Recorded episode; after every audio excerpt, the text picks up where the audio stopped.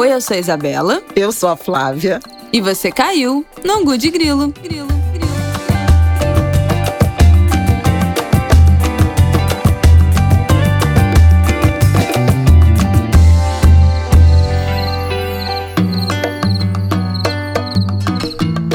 O pessoal tá rindo. Começou.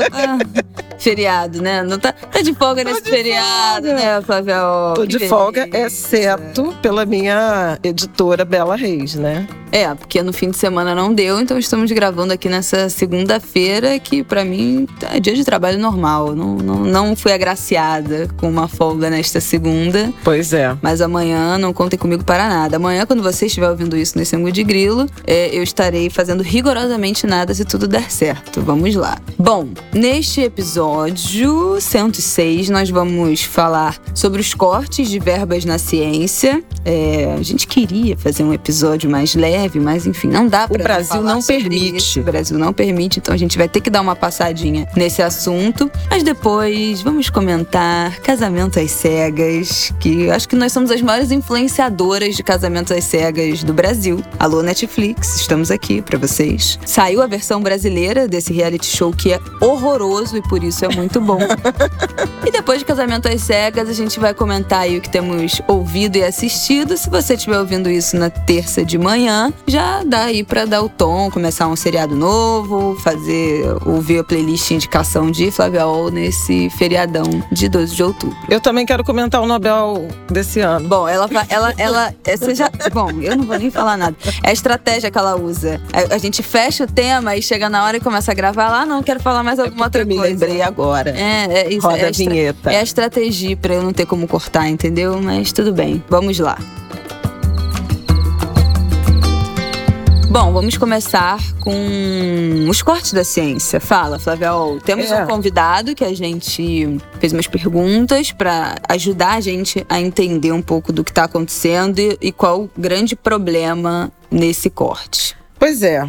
A questão é que quando tudo parece que já não pode piorar, é. piora, né? O Ministério da Economia encaminhou para o Congresso Nacional uma proposta de, de corte na verba, nas, receitas, né, no orçamento do Ministério da Ciência e Tecnologia da Ciência Brasileira, que praticamente inviabiliza tudo. Concessão de bolsas, manutenção de laboratórios. Era uma queda, quer ver? Corta 560 milhões de 590. Olha que loucura. Até o ministro astronauta está indignado. Pois é, isso que eu quero.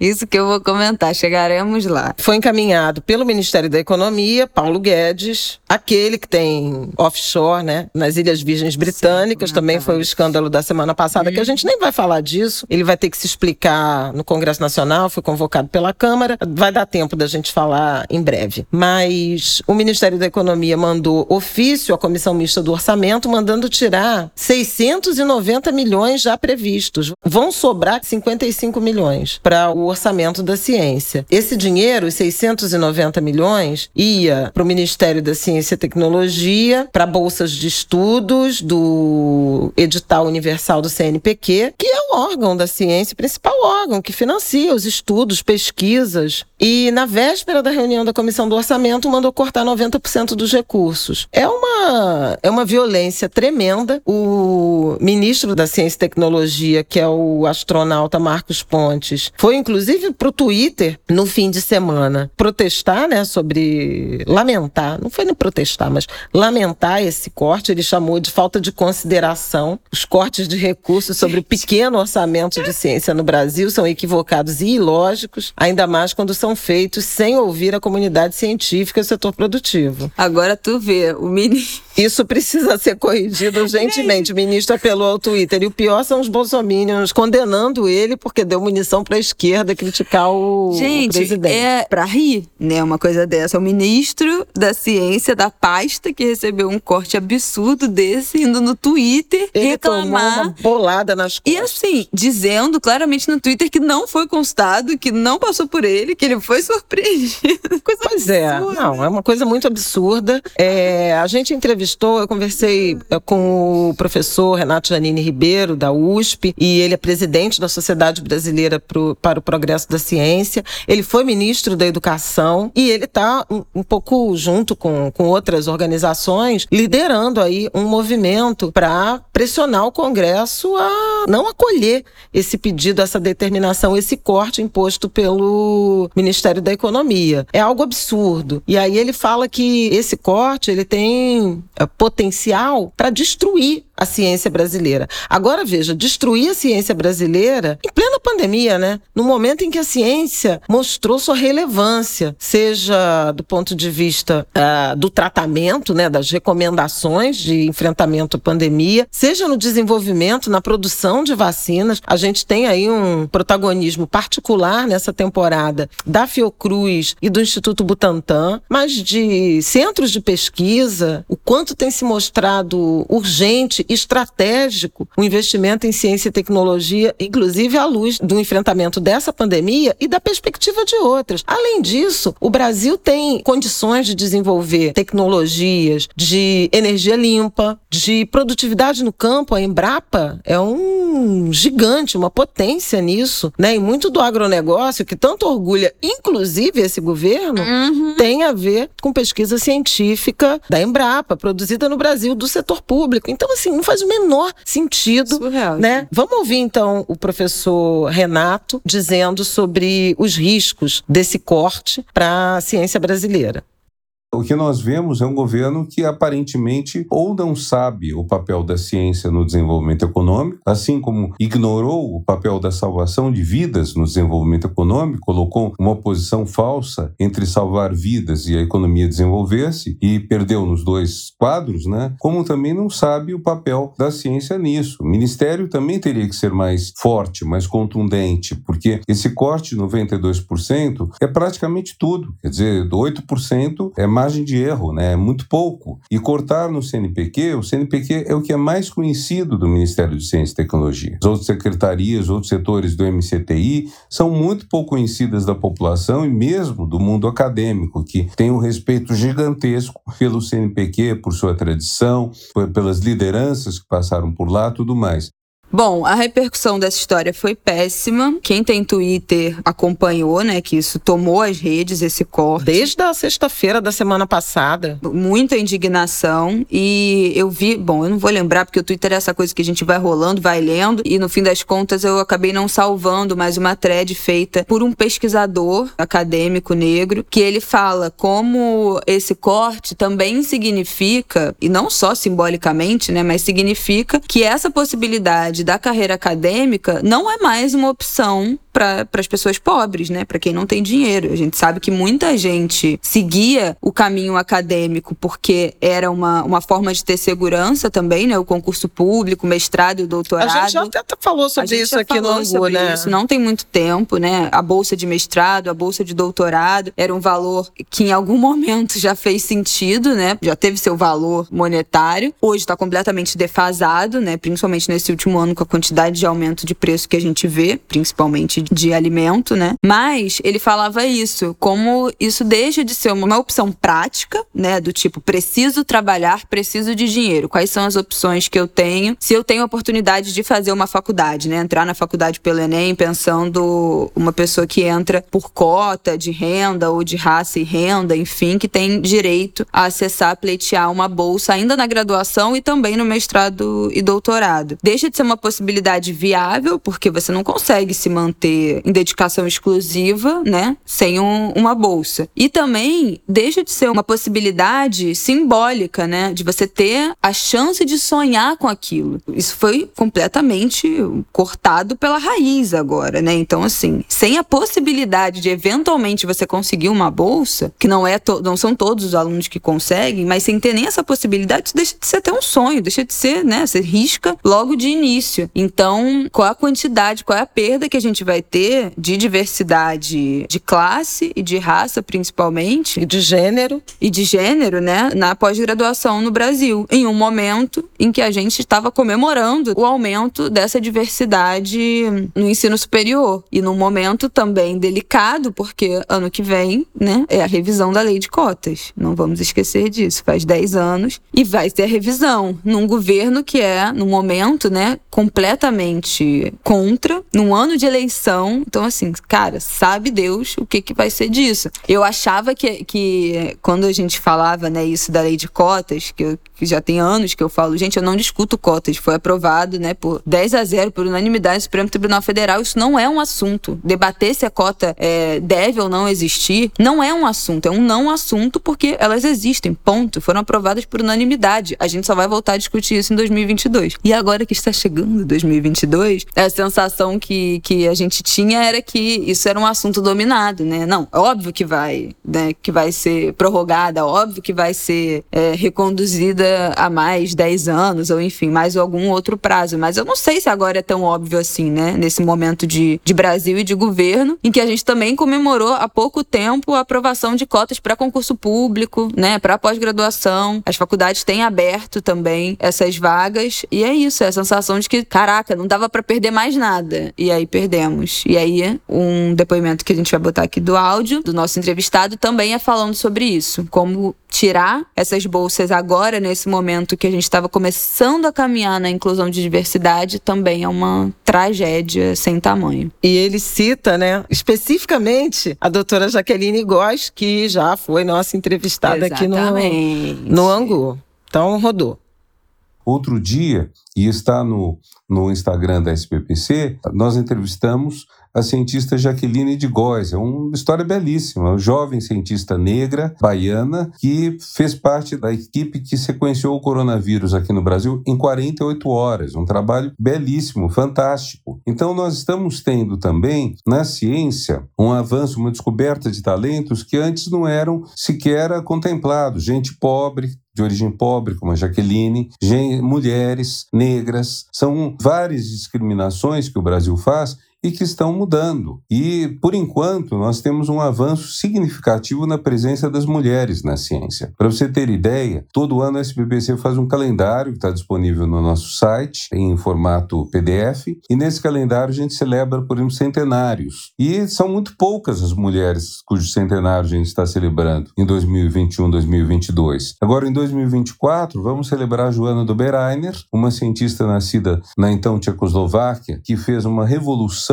na questão do nitrogênio, na economia de nitrogênio, ensinando a pegar, a fixar o nitrogênio no solo. Berta Gomes, que foi uma grande antropóloga. Carolina Bori, que foi presidente da SBPC, psicóloga ilustre, nome do nosso prêmio de incentivo às mulheres. E o que está fazendo falta hoje, Flávia, é mais presença de negros e de descendentes de indígenas na pesquisa científica. E é uma coisa que nós temos que retomar e desenvolver as políticas de ação afirmativa, porque é claro que a proporção de talentos é a mesma em toda a sociedade. Não há mais talentos entre pessoas de ascendência japonesa do que entre pessoas de ascendência, sei lá, belga ou, ou negra ou africana. Então, nós temos que desenvolver tudo isso e fazer que todos esses talentos sejam aproveitados e todas as pessoas tenham oportunidades finalmente, acho que vale a pena a gente chamar atenção para a mobilização que a comunidade científica está organizando. Vai ter uma, uma mobilização, uma carta, um documento que vai ser entregue ao Congresso Nacional, à Câmara, ao, ao Senado. E o dia 20 de outubro vai ser um dia de, de pressão, de mobilização contra os cortes e pelo respeito à ciência brasileira. Então, vamos ouvir o que, que o professor Renato Janine Ribeiro fala sobre sobre esse dia de luta?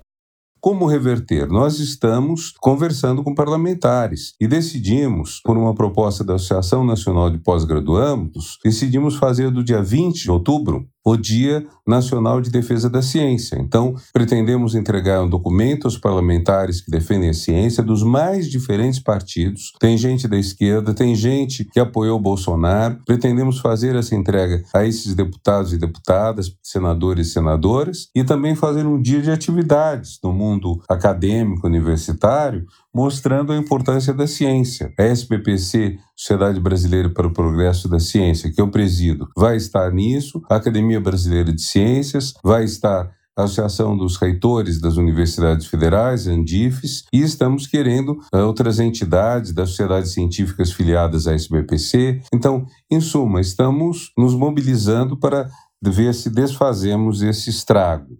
Bom, é isso, né, gente? O que, que nos sobra como sociedade nesse momento? Incluir mais essa como uma pauta de demanda de tantas as outras que a gente já tem. É óbvio que na escalada de assuntos, ah, há quem diga, ah, tem coisas mais urgentes, é óbvio. Não tem nada mais urgente do que a fome, que é uma realidade do Brasil nesse momento. E a gente não deveria nem estar lutando para dizimar novamente a fome, porque isso era um assunto que não estava resolvido, mas já estava um pouco mais adiantado, né? Mas enfim, já que voltamos é, 15 anos para trás, óbvio que não existe nada tão urgente quanto a fome e essa é uma prioridade. Mas enfim, é mais uma coisa que se soma na lista de extermínio, né, desse governo. De gente, de possibilidade, de sonho, de caminho, de comida, de acesso. É, é, é uma coisa, assim, que a gente acha que não tem mais de onde tirar, mas a gente acaba sendo surpreendido ainda, né? Falando, que, aliás, já que você mencionou essa, essa questão da fome, né, é importante lembrar que ciência é vida, né, um, um, um eixo da, da conversa com o professor Renato foi muito nessa direção. O significado disso para a pandemia, nós chegamos a 600 mil mortos, né? ultrapassamos a marca de 600 mil mortos na semana passada, muito por esse descompromisso, por esse enfrentamento da liderança do governo brasileiro em relação às recomendações científicas. Se tivéssemos seguido todas as orientações, um governo comprometido com as recomendações da ciência, certamente muitas mortes, milhares de mortes não teriam acontecido, teriam sido evitadas então é importante essa valorização. Eu também queria lembrar que na semana passada o presidente da República vetou a legislação que determina, determinaria ou determina a distribuição de absorvente. Ai, que ódio disso. Ele vetou uma lei que tinha sido aprovada no Senado Federal, num acordo muito amplo. É um projeto originalmente de autoria da deputada Marília Reis, do PT de Pernambuco, mas que foi assinado também por mais de 30 parlamentares, foi aprovado na Câmara, foi aprovado no Senado, partiu para sanção presidencial e o presidente da República foi orientado e vetou sob o argumento de que não havia dotação orçamentária indicada. O que não é verdadeiro. Havia dotação orçamentária, o determinação de uso de recursos do fundo penitenciário, no caso das mulheres em, em situação de encarceramento, verba verbas do SUS para mulheres de baixa renda e vulnerabilidade social, né, do Sistema Único de Saúde, verbas orçamento do Ministério da Educação para distribuição em escolas para alunas da rede pública de, de baixa renda, de vulnerabilidade e também meninas em medidas socioeducativas. A deputada Tabata Amaral, que agora está no PSB, eu conversei um pouco com ela, ela estimava em torno de 85, 84, 85 milhões não chega a 100 milhões de reais o, o valor a ser alocado para beneficiar é, cerca de 6 milhões de meninas e mulheres brasileiras. Meninas, mulheres, homens trans, né? Sim, pessoas com sim, útero. Pessoas que menstruam. Mas o presidente vetou e agora tem uma mobilização também é, junto a parlamentares para que esse veto seja derrubado e a lei entre em vigor. Aliás, a própria ministra da Mulher, da Família e dos Direitos Humanos também defendeu a posição do presidente, dizendo que mulheres pobres nunca tiveram absorvente e agora a gente tem que é, decidir se quer vacina, se quer absorvente, se quer arroz, se quer absorvente, se Olha. quer vacina. E aí eu quero dizer que é um falso dilema esse, porque nenhum brasileiro, nenhuma brasileira tem que escolher entre vacina, alimento e higiene menstrual, que é inclusive direito humano, direito à saúde e direito à dignidade humana. Segundo a ONU, não sou eu que estou dizendo. Organização das Nações Unidas. Eu não vou nem falar o que, que eu acho dessa mulher, porque eu quero evitar um processo e o fechamento, a censura desse podcast para sempre. Mas é isso que me faz pensar o conceito de sororidade e falar: olha, gente, sinceramente, uma, uma mulher. Olha, eu não consigo conceber como é que a Damares consegue odiar tanto as mulheres. E eu acho que, assim, não há, não há nada que tenha feito. Se dizendo o... cristã, né? Não, pois Pastora. é. Pois é, aqui, ó. Cristã, cristã. E o problema é dos macumbeiros. O problema é dos macumbeiros, né? Vamos lá. Mas assim, não tem nada que possa justificar o Bolsonaro ter vetado isso, além da pura e simples e cristalina misoginia. Ele odeia mulher. Ele odeia, odeia. Não tem outra palavra. A gente já falou isso aqui. Ele odeia o Brasil, ele odeia a população brasileira e ele tem completo nojo, ojeriza, asco, assim, com o tudo que é feminino. É uma coisa assim que, que é. Ele é o retrato da misoginia em pessoa. Então acho que não adianta a gente buscar outras justificativas que não sejam a pura e simples misoginia. Ele odeia mulher e ponto. Ele vai fazer tudo para acabar com qualquer possibilidade que as mulheres tenham de sobreviver nesse país com dignidade. É, acho que bom a gente não tirar isso de vista, né, e tentar arrumar justificativas quando a gente está falando de ódio de gênero e pronto e acabou. A gente já fez um episódio aqui no Angu de Grilo que a gente tratou da pobreza menstrual, foi o episódio 63 do ano passado, que a gente falou sobre menstruação, falou sobre nossa história com menstruação, enfim, o ciclo que a gente estava vivendo naquele momento eu grávida, minha mãe prestes a se tornar avó, foi em novembro do ano passado, e falamos um bloco inteiro sobre... menopausa. É. Ai, que horror. Foi um, e, e um bloco inteiro a gente falou sobre pobreza menstrual. Foi um episódio patrocinado, mas enfim, com um resultado que ficou super legal, né? Esse episódio que a gente falou, teve uma pessoalidade, teve a informação. Se vocês quiserem voltar lá para ouvir a gente falando desse tema que foi tão bombado, né, na, nessa última semana a partir dessa decisão. E na época a gente citou esse projeto, já tinha esse projeto da, ah, é, da Marília Reis. Então quando a gente falou da pobreza menstrual, a gente falou desse projeto. É isso, não há nada mais a dizer sobre esse assunto. Esse homem que odeia mulher, odeia o Brasil. Eu não aguento mais ser governada por um líder que tem ódio ao próprio país. Então, novamente, regularize seu título de eleitor. Vamos que vamos em 2022. Vamos para o nosso próximo bloco.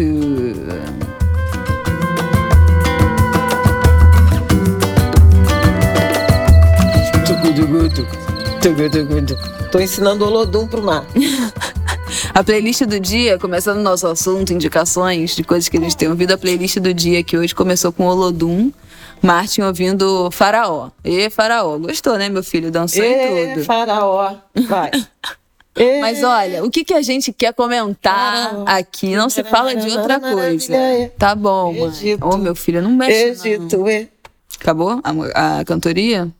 Bom, uma coisa que a gente não poderia deixar de comentar que não Gudgila atendendo a pedidos do Twitter e do Instagram, que a gente está fazendo graça assistindo, comentando o casamento às cegas e influenciando aí uma vasta audiência a assistir essa maravilha. Para quem não sabe, Casamento às Cegas é um reality show originalmente americano, em que as pessoas passam 10 dias, né, conversando umas com as outras só por áudio, elas não se veem, não sabem nada da aparência, do físico uma da outra fica cada um numa salinha, assim, é um reality show.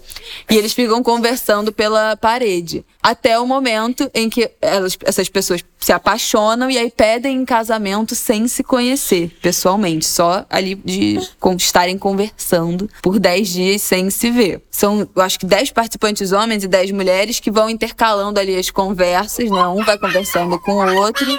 É, tá tá cantando, ê, faraó. E até dar o um match ali, né, daquele papo. E aí eles se pedem em casamento sem se ter se visto e só depois que pedem em casamento que eles podem se encontrar e se ver finalmente, ver como é que o outro é. E a partir disso eles vão para uma lua de mel com um casamento marcado para dizer sim ou não no altar dali a um mês. É um programa horroroso. É cafona, é brega, é forçado, é um povo muito maluco, muito, Muito carente. esquisito. Mas é exatamente isso que deixa o programa maravilhoso. Faça fascinante. Fascinante. Hilário. E assim, é, olha, gente, Beira é o surrealismo completo. E aí você fica viciado querendo saber quem que vai formar casal, quem não vai, quais vão ser as tretas. A versão americana fez muito sucesso e agora chegou uma versão brasileira na Netflix que é assim, bizonha, igualmente bizonha a versão americana. Uma coisa que a Isabela notou em relação à diferença na, da edição americana é que os brasileiros são muito mais sexualmente né, Nossa, liberados. total. Porque no- nos Estados Unidos tinha um drama sobre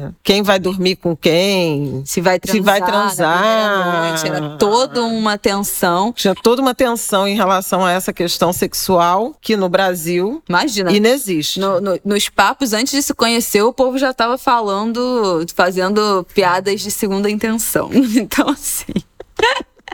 Gente, é muito doido. É, é muito. Eu, eu fico pensando. Bom, é, é difícil comentar sem dar spoiler. Vamos tentar não dar spoiler aqui dos casais que foram formados. Mas eu fico pensando assim: o que leva essas pessoas a participarem do reality show? Isso é uma coisa que minha mãe até falou a gente assistindo, né? Do tipo, cara, eu fico pensando o que leva uma pessoa, uma mulher de 24 anos, e participar de um reality show que você, se der certo, você sai casado com uma pessoa que você conhece há uma semana, há um mês. Que desespero é esse? Você consegue. Já conseguiu achar alguma explicação, Flavel, por esse desespero? essa fixação, né? Essa, essa, essa expectativa, né? Pelo amor romântico. Eu não sei, porque eu tenho falado tanto com o Renato Nogueira sobre amor e essas ideias, né? Romantizadas de amor, idealizada. Então a pessoa às vezes tem uma, duas frustrações na vida, que é o máximo que você vai ter com 24 anos, né? Tem uma, duas frustrações na vida e já acha que, né, Martinica?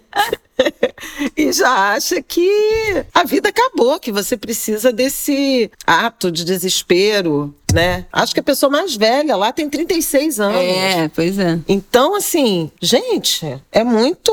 Tem um desencanto prévio. Agora, tá interessante essa edição brasileira, porque tem um caso, tem um casal, um homem estrangeiro com uma mulher brasileira. Esse aí é um romance que eu tô querendo muito ver como é que ele vai se desenrolar, porque tem um choque de cultura. E tem um casal afrocentrado, afro-referenciado. Monorracial, eu Monorracial? porque Tá bom. Afrocentrada é uma coisa que aquele homem não é. Isabela já dando spoiler. Mas é interessante porque tem um momento de um diálogo. Ela fala assim: eles fazem perguntas, né? Vão fazendo perguntas pe- um, pro, um pros outros de qual é seu signo e ascendente. Ah, com essa sua Até assim, quer ter filhos e tal. É, porque o, o papo é pra casar, né? E ela pergunta se você pudesse resolver um problema no mundo, né? Acabar com um acabar com um problema no mundo, qual seria o problema? E aí ele fala, acabava com racismo. E aí a gente, na hora, falou, agora ela sacou que ele é preto. Óbvio. Embora ele- a Isabela acha que pelo nome e pelo jeito de falar já estava nítido. Mas foi bem interessante isso. No casamento às cegas americano, tinha um casal interracial, que foi babadíssimo. Tinha um casal também. Tinha dois, né? pretos, é. Mas que não.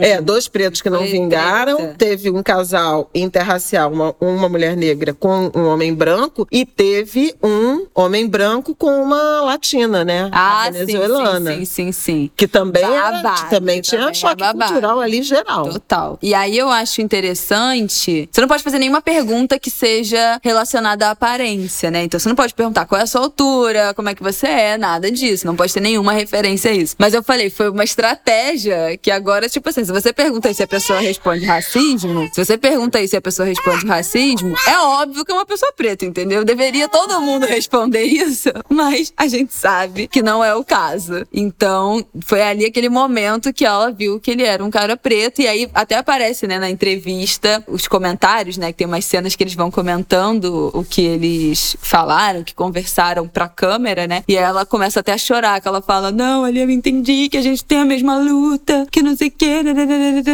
Mas enfim, aquele cara nunca me enganou daquele papinho. Calma. Não, eu Calma, já vi. porque tem episódios inéditos. Vamos ver, né? Vamos ver. Mas desde o primeiro episódio, muito bobão, muito infantil. Ai, forçação, fala, fala que tá chorando, não cai uma lágrima. Aquilo, olha, só quem viveu sabe. Mas tem todo tipo de gente. Tem uns caras completamente descompromissados, tipo assim, bicho solto total. Tem uns caras heterotop, vila mix, é, com- completamente sapatênis, assim. Gente, é uma coisa muito louca. Tem uns papos chatos. Assim como a versão Estados Unidos tem um triângulo amoroso chato pra cacete também.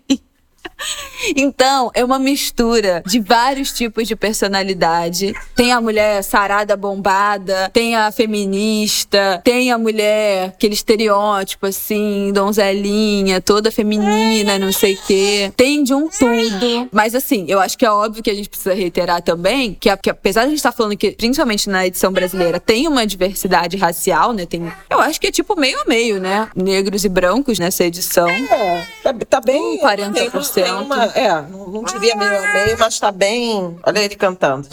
Apesar disso, as pessoas todas têm corpos padrão, são todas magras, né? Não tem ninguém, nenhuma pessoa com deficiência. Então, ainda gira em torno de um, um biotipo, digamos assim, dentro desses padrões de madre, magreza, de não deficiência. Então, gira em torno disso, assim, ah, o casamento às cegas existe, o amor às cegas existe, o amor é cego. Não sei se dá pra dizer a partir desse programa, porque o esperado ali é que todo mundo do outro lado seja padrão. Mas eu sempre acho, quando entra a questão racial, eu sempre fico numa tensão do tipo, como é que vai ser quando chegar do outro lado e ver que é uma pessoa preta, né, em relações interraciais, porque não é isso que você, a, a imagem que a gente constrói na cabeça não é, principalmente participando de reality show, né, dentro dessa lógica desse universo, não é de que do outro lado o padrão é que vão ser pessoas brancas. Então eu sempre fico nessa tensão quando aparece um relacionamento interracial, que é como é que vai ser isso, né? Como é que é a gente no- naquelas ideias ali não dá pra entender se a pessoa é, racista, nazista, se é antirracista ou o quê. Então sempre fica essa tensão no ar aqui do meu lado. Como é que seria o tratamento se fosse uma pessoa negra? Como é que seria o tratamento se fosse uma pessoa gorda? Né? Como é que seria o tratamento? Esse amor ia se manter se fosse uma pessoa com deficiência? Então é algo que a gente sempre fica ali martelando enquanto assiste, porque por mais que agora tenha um pouco de diversidade racial, os corpos que a gente está tratando de formatos, de tamanho, são ainda completamente dentro do padrão esperado para esse tipo de produto. Então não é exatamente tão às cegas assim, sabe? Eu quero só deixar um beijo aí para as pessoas que a gente influenciou. o Orlando Calheiros, Anarco Fino, Vânia Santana, Carol Mourão, Renan Leta. Gente, Uma galera. E vamos, quando acabar, né, a temporada, talvez a gente volte aqui a comentar o que a gente achou dessa versão brasileira na íntegra. E é, gente, basicamente, zerador de QI, né? Assim, a vida é muito. tá muito dura. Então.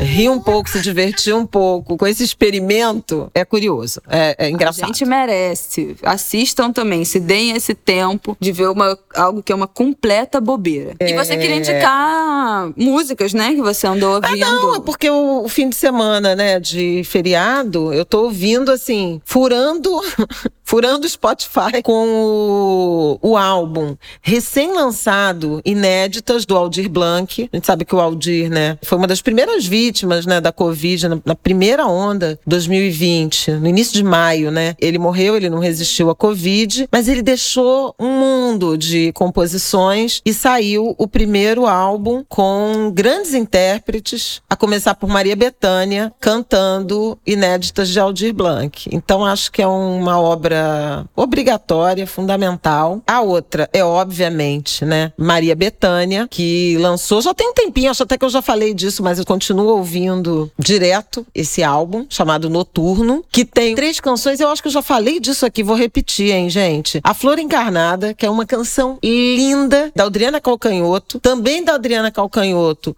2 de junho, uma música que ela fez em homenagem, em protesto contra a morte do menino Miguel, lá em Recife, filho de Mirtes. E tem um sambinha, cria da comunidade, que é um samba do Xande, que ele canta com a Betânia. É uma delícia! É uma delícia. Ele narra uma, uma viagem de metrô em que ele encontra uma jovem moradora de uma favela, da Pedreira, se não me engano. E é uma viagem de metrô em que eles vão trocando ideias. E tem um refrãozinho muito gostosinho. Que amor de pessoa, que conversa boa. Perguntou quem eu era. Será fácil ou difícil o ofício de compositor? Uma delícia! Ela desce no centro da cidade e ele vai para a Zona Sul. É muito legal a canção. Ouçam Cria da Comunidade. Eu acho que eu já falei do samba que Martin da Vila gravou com Tereza Cristina, né? Já, já falei aqui. E tem também um álbum 80 anos do Ney Mato Grosso. Também acho super recomendo. Grande intérprete da música brasileira. Completou 80 anos em excelente forma forma. Então, não percam. Corram para ouvir boa música, o melhor da,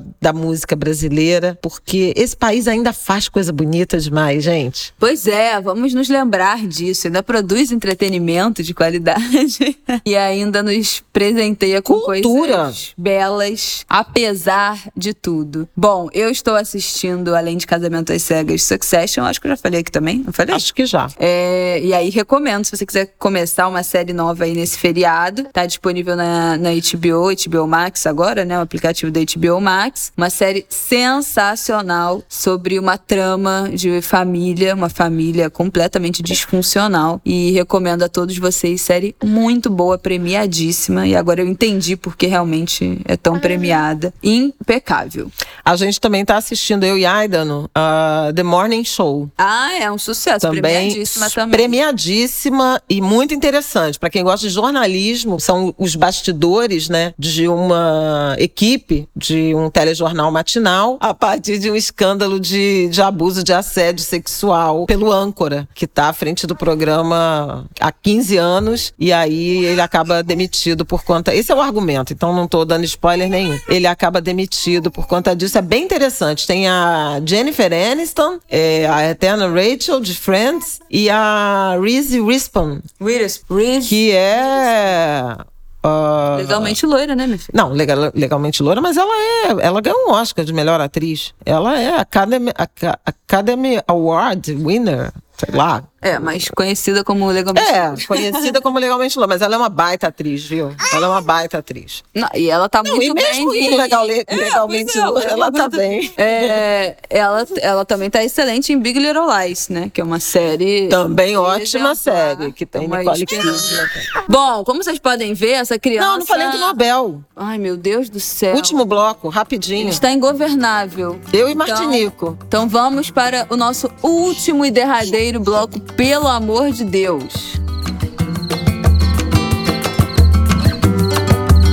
O Nobel da Paz 2021, que foi dedicado para dois jornalistas, Maria Ressa, das Filipinas, e Dmitry Muratov, russo. Eles foram escolhidos para receber o prêmio pelo esforço para proteger a liberdade de expressão. São representantes, esse casal, essa dupla. Não, eles não são um casal, né? Eles são uma dupla. Eles não trabalham juntos. Têm carreiras, cada um nos seus países, enfrentando autocratas, presidentes, governos autoritários. Ela inclusive, já foi presa algumas vezes, a, a Maria Ressa, e, e o Comitê do Nobel considerou que eles são representantes de todos os jornalistas que defendem esse ideal de liberdade de expressão, de compromisso com a informação. Eu achei muito interessante. No ano passado, né, o Nobel da Paz foi para a FAO, a agência da ONU para alimentação, e uma agenda global importantíssima, cada vez mais importante, e agora para o jornalismo, que vive né, enfrentando ataques ataques, perseguição, especialmente jornalistas mulheres, mundo afora e inclusive no Brasil. Acho que é digno de nota. E o secretário-geral da ONU, o Antônio Guterres, ele disse, né, do, do jornalismo, do direito à informação, como direito humano, como um instrumento, ferramenta para a paz e para o desenvolvimento sustentável. Achei bem bonito isso. Queria lembrar do Nobel de Economia que foi dado para economistas, um americano, um canadense, canadense-americano, que estudaram, mas em particular, eh, questões relacionadas ao mercado de trabalho e me chamou a atenção um estudo que mostra que aumento de salário mínimo não aumenta desemprego. Eles fizeram pesquisas e avaliações né, objetivas. Isso é muito interessante, essa fronteira do, do mercado de trabalho. O Nobel de Medicina, que foi também, teve como inspiração né, sensações, as reações do corpo a determinadas sensações, seja de pressão, seja de frio, seja de queimação. E o vencedor usou pimenta, comendo pimenta e passando pimenta na pele. E eu me lembrei muito dos saberes ancestrais atrás da, da minha mãe. Inclusive, fiz uma coluna no, no jornal o Globo sobre isso, falando dos saberes invisibilizados de povos tradicionais e eclipsados né, e apagados pelo racismo, pelo preconceito, por uma visão etnocêntrica que atrela né, ao diferente, às culturas não eurocêntricas, o primitivismo. E eu achei muito interessante ele partir das pesquisas comendo e, e passando pimenta na pele pele e a partir daí serão desenvolvidos medicamentos, porque ele conseguiu descobrir a proteína que interage com as moléculas para produzir essa sensação. Então, pode ser um, uma via para a descoberta de medicamentos contra a dor, por exemplo. Os vencedores do Prêmio Nobel de, de Medicina foram o David Julius, que é de Nova York, mas trabalha na Universidade da Califórnia, em São Francisco, esse da pimenta, e o Arden Patapoutian, que tem origem libanesa, radicado também nos Estados Unidos. Achei muito interessante, assim, você ter esse caráter, né, de diversidade. O Nobel de Literatura também é um autor da Tunísia, eu, que eu nem conhecia, não está traduzido no, no Brasil, mas também radicado em Londres, na Inglaterra, né, no, no Reino Unido. Abdul Zarak, Gurnah e escreveu sobre colonialismo. Ele é muito dedicado à questão dos refugiados. Ele é da Tanzânia, refugiado na Inglaterra desde os anos 60.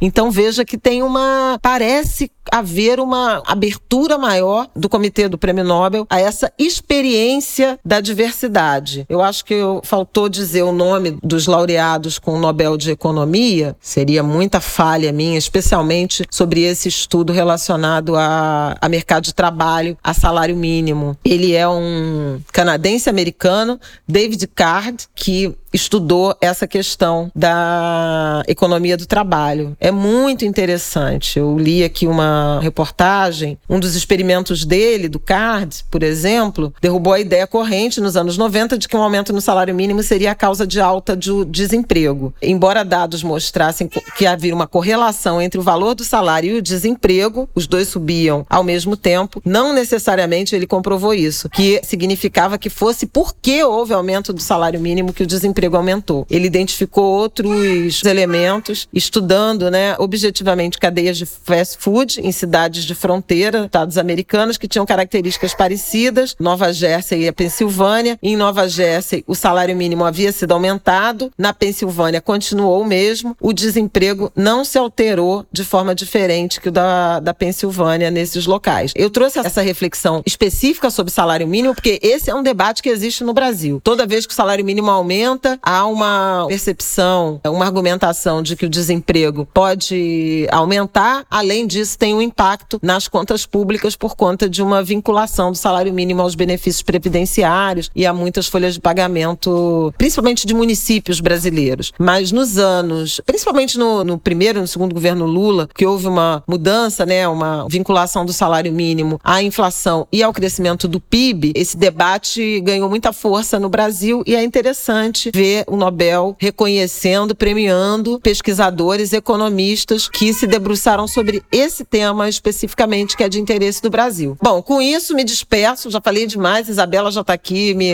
mandando parar. Então, bom feriado, feliz Dia da Criança. Pô, é só uma notinha. Não quero fazer uma, uma nota só do Prêmio Nobel. Foram coisas importantes Já vira que 10 minutos, vou te contar, viu? Eu tento fazer um episódio curto para essa audiência, mas ela não colabora, tá, queridos? Então Então reclamem com ela aí qualquer coisa. Bom, bom feriado, se você estiver ouvindo isso na terça. Se não, boa semana. Semana que vem estamos de volta com mais um Ângulo de Grilo no ar, às terças-feiras. E é isso, galera. Vamos lá, sobrevivendo. Bom feriado. Salve a padroeira, salve Nossa Senhora Aparecida. E Padroeira primeiro do dia das Brasil. crianças com o Martinico. Salve, primeiro dia da- do nosso Angumirim, Anguerê. E viva professoras e professores desse Brasil, porque sexta-feira, 15 de outubro, é dia do professor, dia do mestre. Parabéns e obrigada Que aos isso. mestres com carinho. É isso, minha gente. Até. Um beijão.